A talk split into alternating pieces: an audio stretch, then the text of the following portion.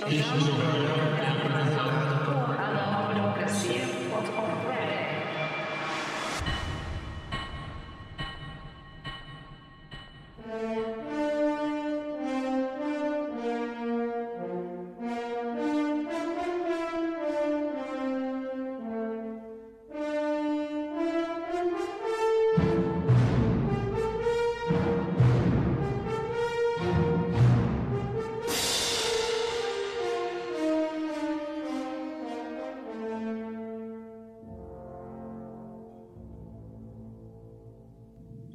Editorial semanal: Resistir à ofensiva contra-revolucionária na nova situação. Quatro fatores se colocam como desdobramentos na nova situação. Em primeiro lugar, a existência de uma articulação da extrema-direita, promovida pelo presidente de turno Bolsonaro, demitido do governo, e que se desdobrou como um movimento de massas anticomunista, armado e obstinado em questionar as eleições e a velha democracia. Segundo, a atuação golpista do alto comando das Forças Armadas reacionárias, de pôr abertamente em dúvida o sistema eleitoral e disparar em ataques às demais instituições dessa velha república. Em terceiro, a eleição de um novo governo pela minoria da nação, que não tem coesão interna. Terá uma forte oposição no Congresso, da extrema-direita nas ruas, ademais das massas populares e não poderá cumprir a contento suas promessas demagógicas.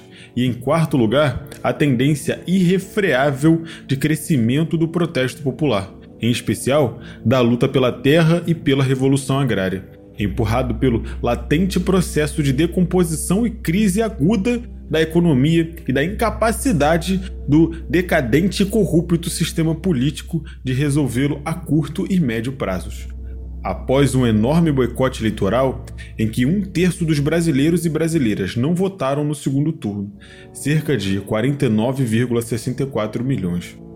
As movimentações golpistas que bloquearam por alguns dias as rodovias do país e agora concentram-se em assolar os quartéis são os mais ferozes inimigos do povo e da soberania nacional, conformam um movimento relativamente centralizado, do ponto de vista político, fortemente armado e suficientemente disposto a servir como tropa de choque terrorista da contra-revolução, como demonstram as ações armadas dos bolsonaristas nos bloqueios do Pará e o atentado contra a redação de um jornal em Rondônia.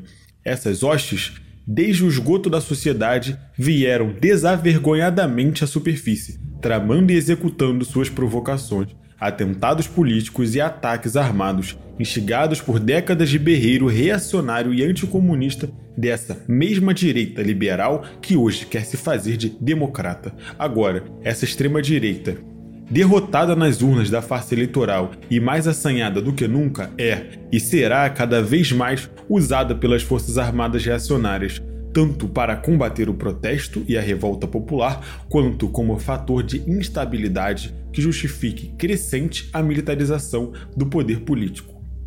Esse conjunto de fatores dá ao proletariado revolucionário e demais classes populares difíceis, mas decisivas tarefas, ademais de combater sem trégua e de forma contundente e enérgica a extrema-direita. Será preciso desmascarar o futuro governo do oportunismo com a centro-direita civil, que aplicará as medidas mais draconianas para dar novo impulso ao capitalismo burocrático e buscará encabrestar as massas populares, chantageando as pessoas progressistas para defenderem o governo contra a extrema-direita. A luta contra as falanges bolsonaristas e outras hordas fascistas exigirá necessariamente golpeá-las medida por medida com toda a fúria, denunciar sistematicamente as manobras do alto comando das Forças Armadas, que jogará ora com a extrema-direita, ora com o governo do oportunismo, em função de avançar com a sua ofensiva contra-revolucionária preventiva por impor sua centralização absoluta de poder no executivo e seu controle, tutela e ameaças, para com isto restringir as liberdades democráticas e combater com mãos de ferro o protesto popular e a revolução. Os democratas e revolucionários terão que lutar, mais do que antes, com firmeza inquebrantável, para ganhar louros para a luta popular nesse período. A questão central e tarefa decisiva por toda a parte é ensinar as massas a defenderem seus interesses imediatos e os direitos e liberdades democráticas, por todos os meios e de modo intransigente. O grande número do boicote, por um lado, e a explosividade das massas, por outro, são o terreno propício para lográ-lo. Não deve haver erro. Não se deixar arrastar para a defesa dessa velha democracia corrupta a pretexto de combater a extrema-direita armada e o golpismo dos generais, e nem permitir a estes arrastarem as massas pelo golpe de Estado a pretexto de combater o oportunismo e a velha democracia. Deverão sim levantar alto a bandeira da revolução de nova democracia.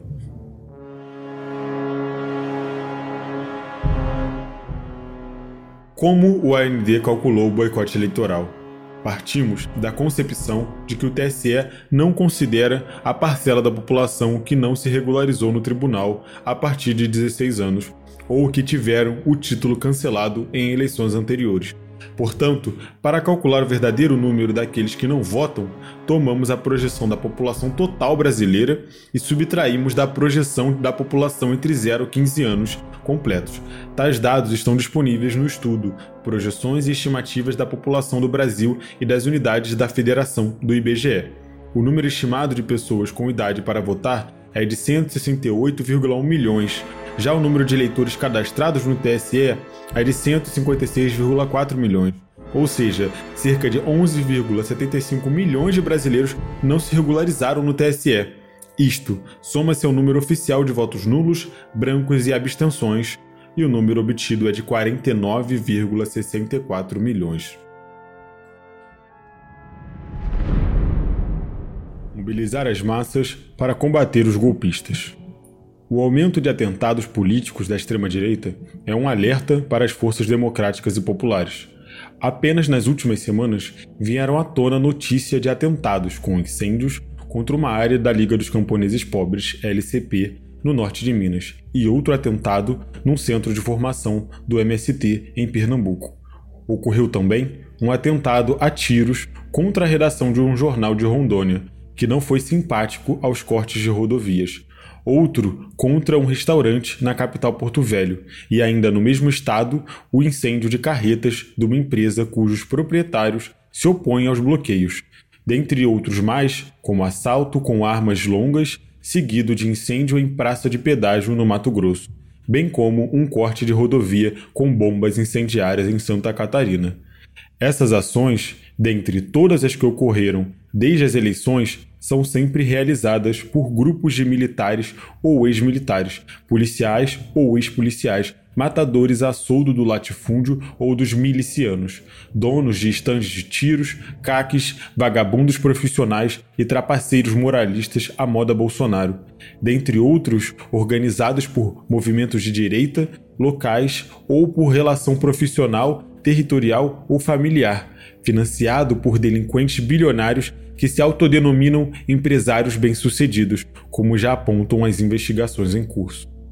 Essa corja é a direção operativa de todas as mobilizações golpistas importantes. É o chorume da escória, bastante convencida de que os pobres e pretos devem viver similar ao lixo, desde que possa levar alguma vantagem, e igualmente convicta de que só um regime militar é a salvação do país. Suas ações têm esse fito: golpear o povo organizado, intimidar os opositores por um lado e desestabilizar o regime para forçar os generais a uma intervenção militar por outro. Não deve haver misericórdia com esse lumpesinato politizado. Desferir golpes implacáveis onde quer que ouse intimidar as massas é a tarefa mínima dos revolucionários. Igualmente, é urgente denunciar aos quatro ventos a generalada hipócrita e anticomunista, soldadesca de luxo dos Yankees, que dá corda nos extremistas para tentar controlá-los, a fim de usá-los para reforçar suas chantagens contra a direita liberal. O objetivo estratégico de médio prazo do alto comando é ser reconhecido pelas demais instituições como poder moderador e a última voz da republiqueta. E sua meta é, com isso, impor restrição máxima de direitos e liberdade, além de exploração máxima do povo e entrega da nação ao imperialismo, principalmente Yankee, com careta de democracia liberal. Essa situação política do país é consequência da própria falência histórica e política da nova velha república, inaugurada com um golpe de mão em 1988. A falência desse regime político, por sua vez, era inevitável. Surgiu da capitulação da esquerda frente aos gorilas do regime militar, que impuseram as regras do jogo democrático e nunca foram punidos pelas torturas e execuções. Agora, esse regime é incapaz de resolver a crise de decomposição do capitalismo burocrático e de frear o desenvolvimento da situação revolucionária, dado o grau de desmoralização a que chegou frente às massas. Hoje, aquele pacto de classes é atacado pelos de baixo em suas mobilizações espontâneas e na luta revolucionária consciente, e fustigado pelos de cima com a extrema-direita e sua dita intervenção militar já e com generais através do seu golpe de Estado lento, gradual e seguro.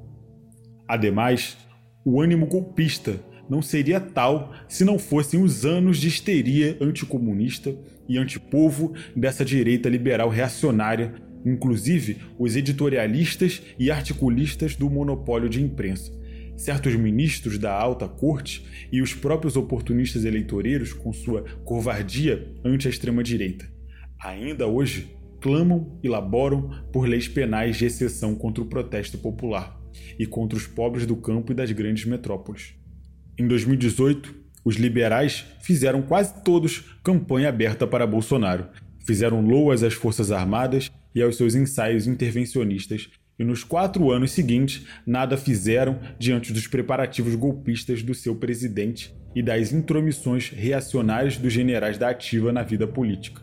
E agora vejam só se fazem de perplexos com a selvageria bolsonarista e com a falta de espírito democrático das Forças Armadas, como se fossem os paladinos da liberdade e da democracia. Quem semeia vento, cavalheiros, colhe tempestade, e vossa colheita apenas começou. Não é à toa que essa extrema-direita estabeleceu seu movimento de massas anticomunista.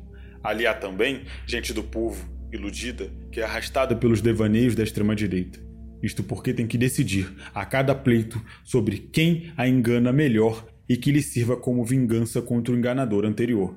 Porque confia mais nos disparos do Zap do que nas instituições democráticas, que nos últimos 34 anos foram muito competentes na arte de enganá-las enquanto as massacravam. Essas massas, educadas há décadas pela política oficial reacionária e pelo bombardeio midiático, diuturno embrutecedor e de sofisticado anticomunismo, já há muito vem sendo mobilizadas, politizadas e organizadas no anticomunismo pelas seitas fundamentalistas cristãs e se encaixaram como mão e luva na liderança bolsonarista ascendida com as eleições de 2018. Elas poderão ou não se libertar da escravidão ideológica fascista, mas a curto e médio prazo só se livrarão desse fardo tenebroso sob única condição: com o avanço da luta revolucionária, que demonstrará nos fatos a elas que o caminho para encontrar o que procuram não é o da reação golpista dos bolsonaros ou generais.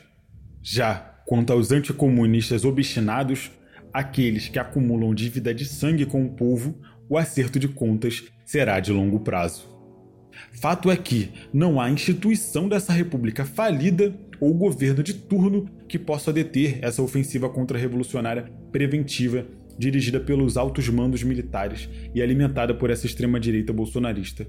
Nem há salvador da pátria que possa, eleito nesse sistema, eliminar as mazelas que pesam sobre o povo e a nação, ou assegurar as liberdades democráticas.